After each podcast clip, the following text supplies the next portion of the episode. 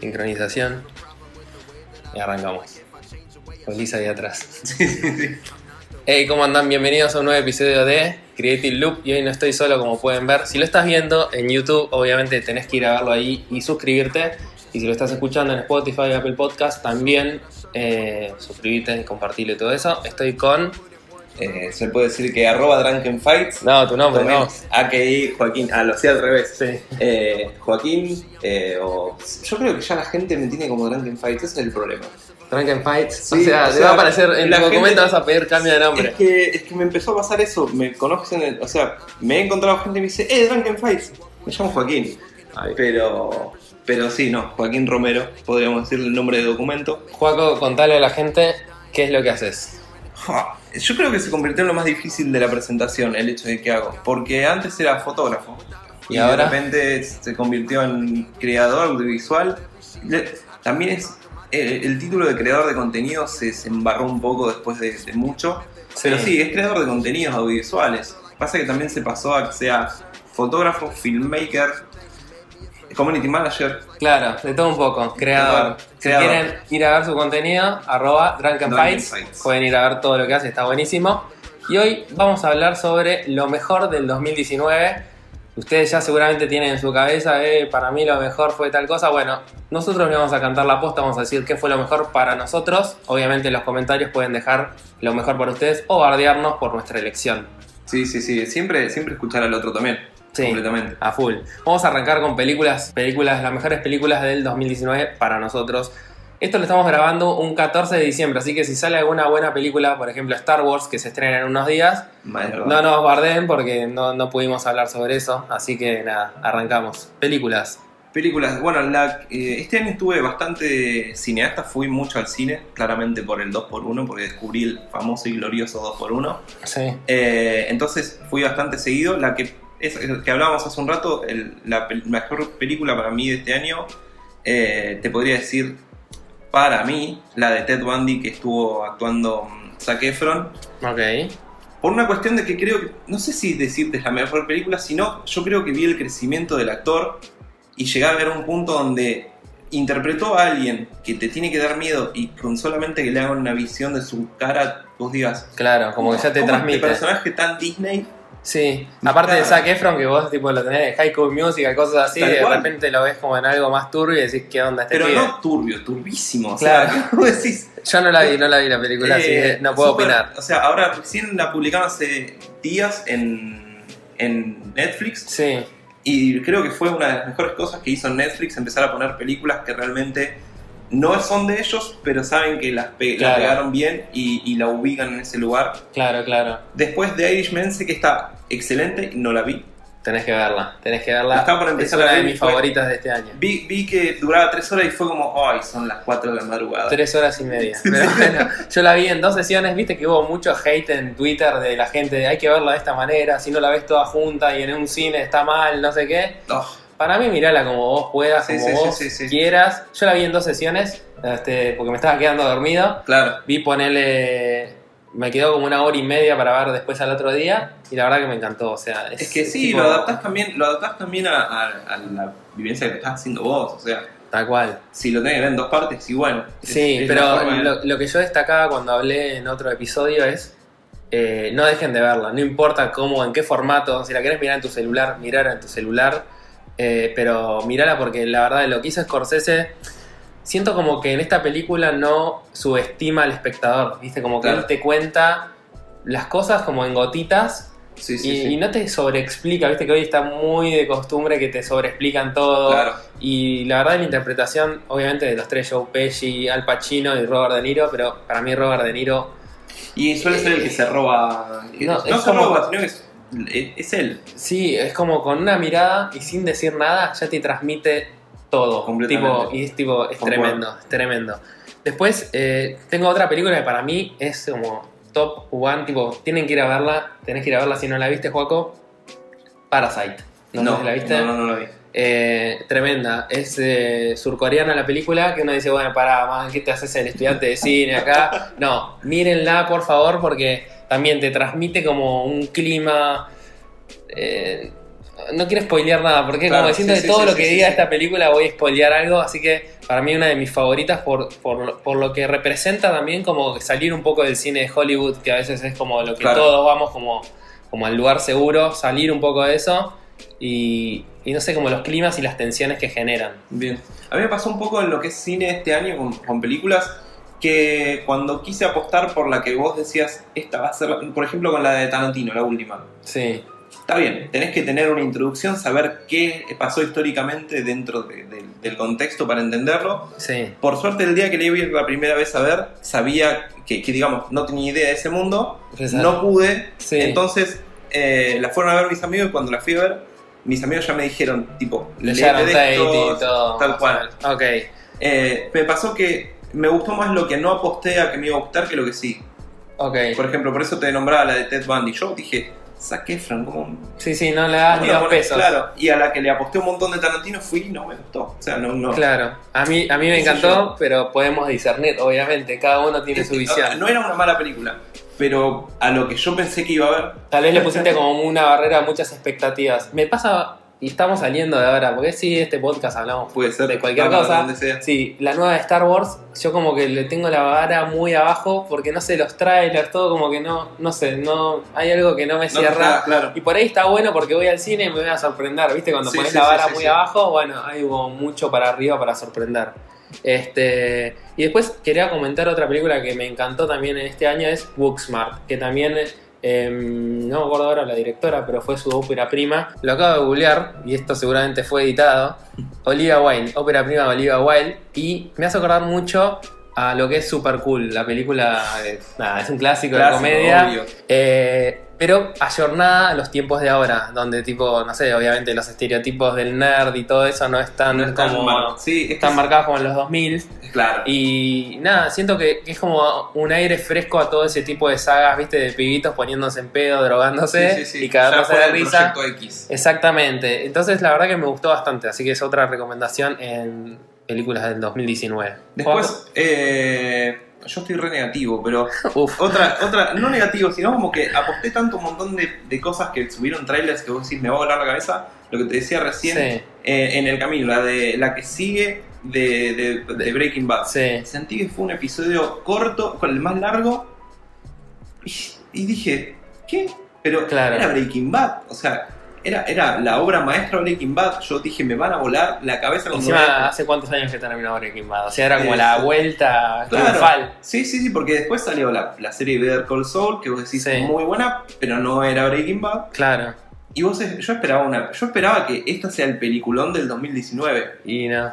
y me dejó medio, medio ahí con un gusto amargo, viste que decís, le puse tanta expectativa, Sí. también eso empecé como a bajar expectativa y decir, che, para, no te compres con los trailers porque muchas veces los trailers sí, te cuentan todo, Te cuentan pero no te cuentan nada al final, o te muestran ya las mejores escenas que después ves en la película y después no te queda nada para la película. No Sí, sé si sí, te sí, pasa sí, eso.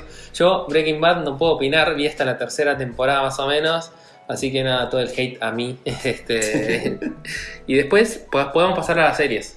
sí, Ya hablamos un montón de películas. Las mejores. Pues, ¿Las series pueden tener serie documental dentro también? ¿O es serie más Habla- con historia? Habla de lo que quieras. De- Mejores series 2019, documental, no sé, lo que sea.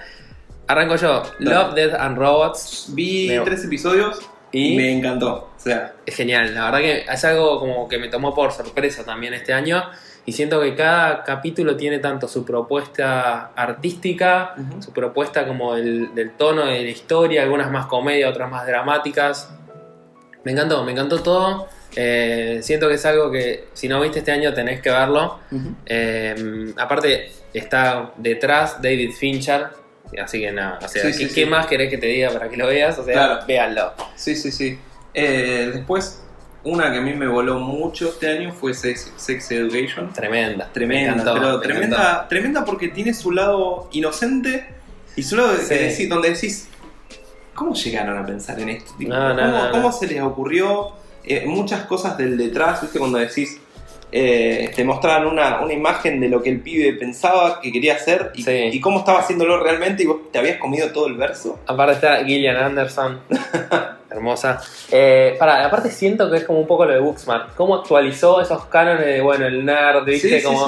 No está Hicieron tan que el presente nerd ahí. sea, sea cool sin querer. Tal Y cual. él no lo quería Y hacer aparte tampoco. también de, no sé, la- los géneros y todo, Tal como cual. la sexualidad, como sacarlo, sacarle un poco todo ese tabú, que la- lamentablemente los que vivimos en otras épocas tuvimos todo ese tabú y Sí. todo. Y nada, aguante las nuevas generaciones, boludo, Tal son cual, los capos, sí. entendieron todo. O sea, Sex Education para mí, sí, una joya de este año. Y ahora se viene una temporada 2. Sí, no sé cuánto se y, y me puse muy contento al respecto. Sí, tal cual. decís, sí, al fin Sí, sí, sí, necesitaba que tenga otra. Así que. Eh, igual era obvio, era, era obvio que iba a obvio, tener otra, pero, no sabes cuándo. Lo que me no pasó- spoileamos, no spoileamos No, nada. eso, eso es lo importante. Me pasó eso con, por ejemplo, otra que voy a hablar ahora, Dark, que salió la segunda temporada de este año. Es mi gran estigma que no la vi y me rompen las pelotas todo el mundo que la vea. Es así que. que, bueno, yo a mí me sucede que tengo, no no sé si llamarle como un pequeño problema, pero todo lo que sea que conlleve espacio-tiempo me apasiona.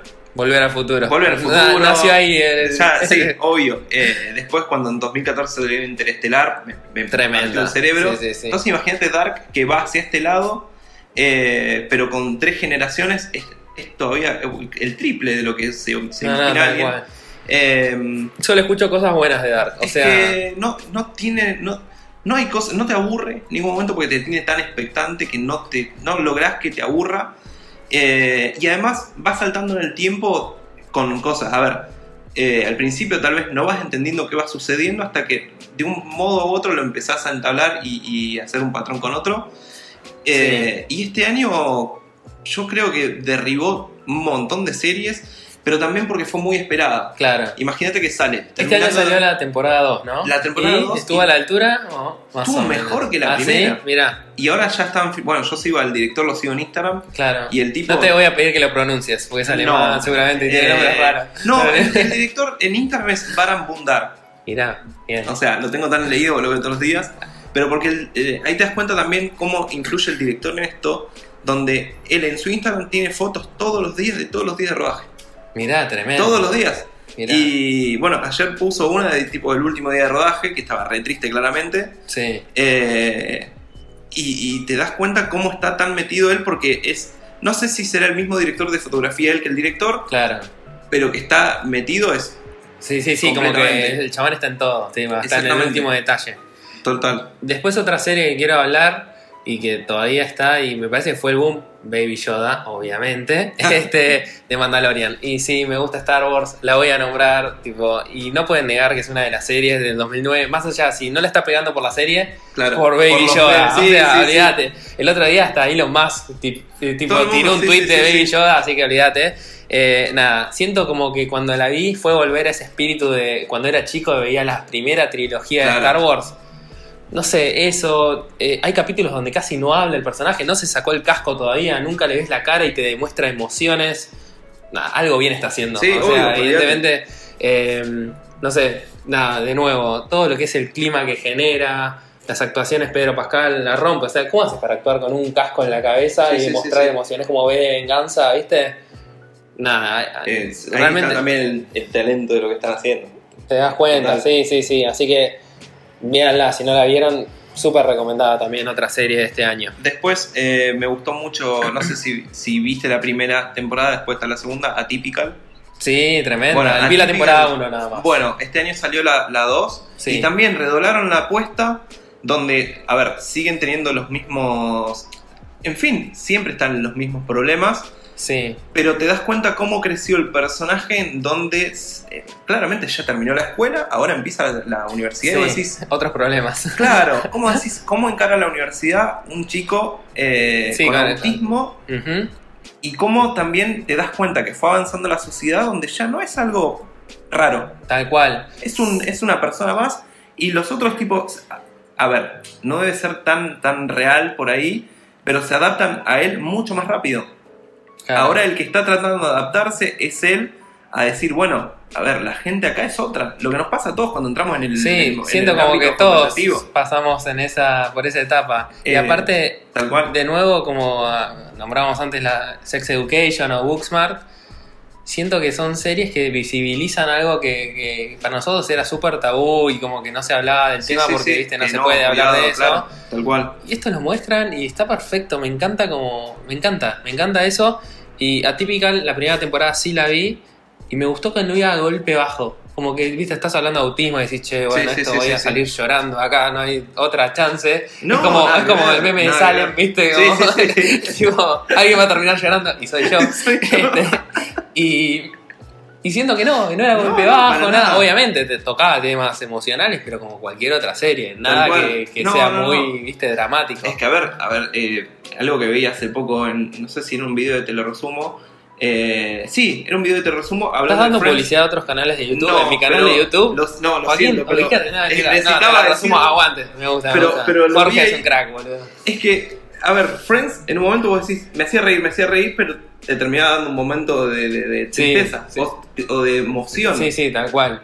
Eh, y creo que ah, es- lograron esto acá también. Vos en, en Atypical te reís un montón y hay un montón donde te hacen la bajada ahí que decís. Tal cual. Pero, pero está bien, no está, es como que no es el golpe bajo, siento. Claro. Es como que. Ni está- tampoco está es la bien. comedia completa y es que Tal también por ahí, eh, si das una comedia completa, le, le sacás la seriedad a lo que Tal quieren cual. hablar y poner en- Darle impacto al tema. Tal cual. Bueno, ya hablamos mucho de series. Espera que tengo una última. Bueno, dale. una dale. última, pero porque fue muy terrible. Juaco, bomba, eh. Tiene que ser la mejor serie del 2019. Eh, para mí fue, es que sí, eh, Arenas Movedizas, he dicho en español, no me acuerdo el nombre porque es sueca me parece. Ok. Estuvo en Netflix, salió... Va a ser de asesinos seriales, seguramente, porque es sueca. O no, yo estoy preconcibiendo algo. Hay un asesinato. ¿Viste? Igual aguante, esa serie es una un masa. asesinato de Killing, una ¿viste? secundaria. Sí. eh, aparece un chico muerto y la que está con el, con el arma es, es la novia. Y a partir de ahí empiezan a hacer un... A construir todo. a construir todo lo que está sucediendo por detrás. Y, y vos estás todo el tiempo tipo, ¿es la culpable o no? Porque Claro. me mostraste que tiene el arma, pero ella dice que no. Claro. Y del otro lado se empiezan a generar todo, donde claramente la sociedad y la gente que está alrededor la empiezan a, a- a- a dejar afuera. Y, y hacen mucho, volvemos al tipo del paso del tiempo, Sí. a, a volver a hacer flashbacks y mostrarte cosas, llevando a construir a ver quién es el culpable. Claro. Siento que es esa serie que no te puedes despegar del asiento de la silla, ¿viste? Yo Como empecé estás el primero y dije, déjenme vivir. Sí, y, sí, sí. y no podía salir. Para encerrarse tipo un fin de semana y morir con esa Tal serie. cual. Bueno, hasta acá escucharon lo que es las recomendaciones de 2019 de películas y series. Va a haber más recomendaciones, pero no en este episodio. Van a tener que esperar unos días para el siguiente episodio. Em, nada, gracias por estar hasta acá, por escuchar hasta acá. Y no se olviden que Juaco tiene redes sociales, tiene cosas que hace que nos va a decir ahora todo dónde el está. tiempo. Me pueden encontrar en, en Instagram como arroba drunkenfights, en YouTube también, drunkenfights, suscríbanse y síganme en ambas. Clave. Y cuando quieran escucharme quejarme, me pueden encontrar en arroba lildrunky en Twitter. Ok, Creo que ahí el, la- lado B, el, lado B de Drunken sí, sí, Fights. sí, sí. Este, ahí seguramente va a haber memes de peleas de borrachos. Eh, sí. Este, así que nada, Juaco, gracias por haberte copado. No, Todos los bardeos a sus redes sociales de todo lo que dijo acá. Así Sí, que, sí, y no se olviden que en unos días sale un nuevo episodio donde vamos a seguir dando recomendaciones, música, no sé, tienen que enterarse viendo ese video. Arroba Tomen the Rocks es mi Instagram, también síganme a mí, obviamente, y hagan cosas creativas. Nos vimos, gente. Filled up my notebook, get life to the sequel. Like Evil Knievel, always jump the heights for these people. But I'm posting niggas up and I'm hitting my free throws. Perfecting my craft with the cheesiest singles. I gotta go.